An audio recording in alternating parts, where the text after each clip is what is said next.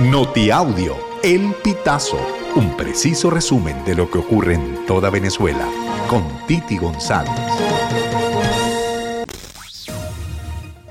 Bienvenidos a una nueva emisión de Notiaudio El Pitazo del 15 de febrero del 2024. Gobierno suspende operaciones de la oficina del alto comisionado de la ONU en Venezuela. Escuchemos declaraciones del canciller Iván Gil. La República Bolivariana de Venezuela anuncia su decisión de suspender las actividades de la Oficina Técnica de Asesoría del Alto Comisionado de Naciones Unidas para los Derechos Humanos en Venezuela y realizar una revisión integral de los términos de cooperación técnica descritos en la Carta de Entendimiento firmada por dicha oficina. Por su parte, la ONU lamentó la decisión por parte del gobierno de Maduro de suspender las actividades de su sucursal en Caracas y subrayó que está examinando cómo actuar en consecuencia. Lamentamos este anuncio y estamos evaluando los siguientes pasos a seguir, indicó en un breve comunicado la portavoz de la oficina Rabina Shamdani. Además, aseguró que continúan conversando con las autoridades y otros actores, ya que los principales rectores han sido y seguirán siendo los promotores de los derechos humanos en Venezuela.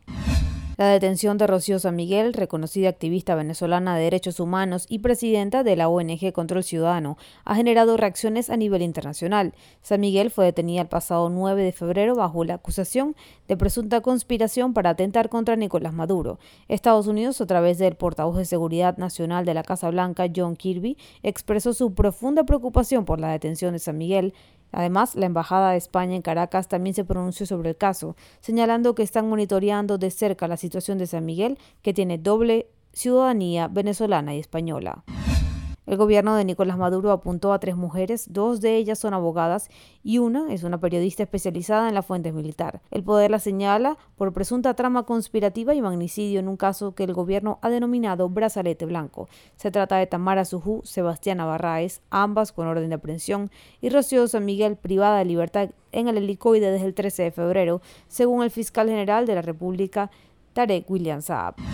El bono guerra económica correspondiente al mes de febrero comenzó a depositarse este jueves 15. Así lo notificaron a través de las redes sociales del Carnet de la Patria y de bonos sociales. El monto debió ser de 60 dólares, sin embargo los usuarios manifestaron que no llegó a esa cifra.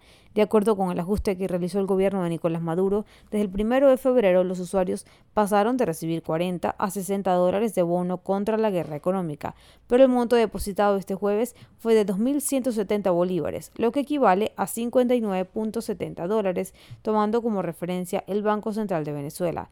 Es decir, los usuarios recibieron 9 bolívares menos.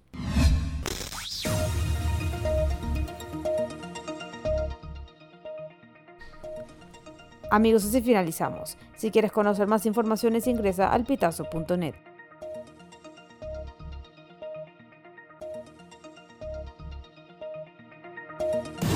Estas informaciones puedes ampliarlas en nuestra página web, elpitazo.net.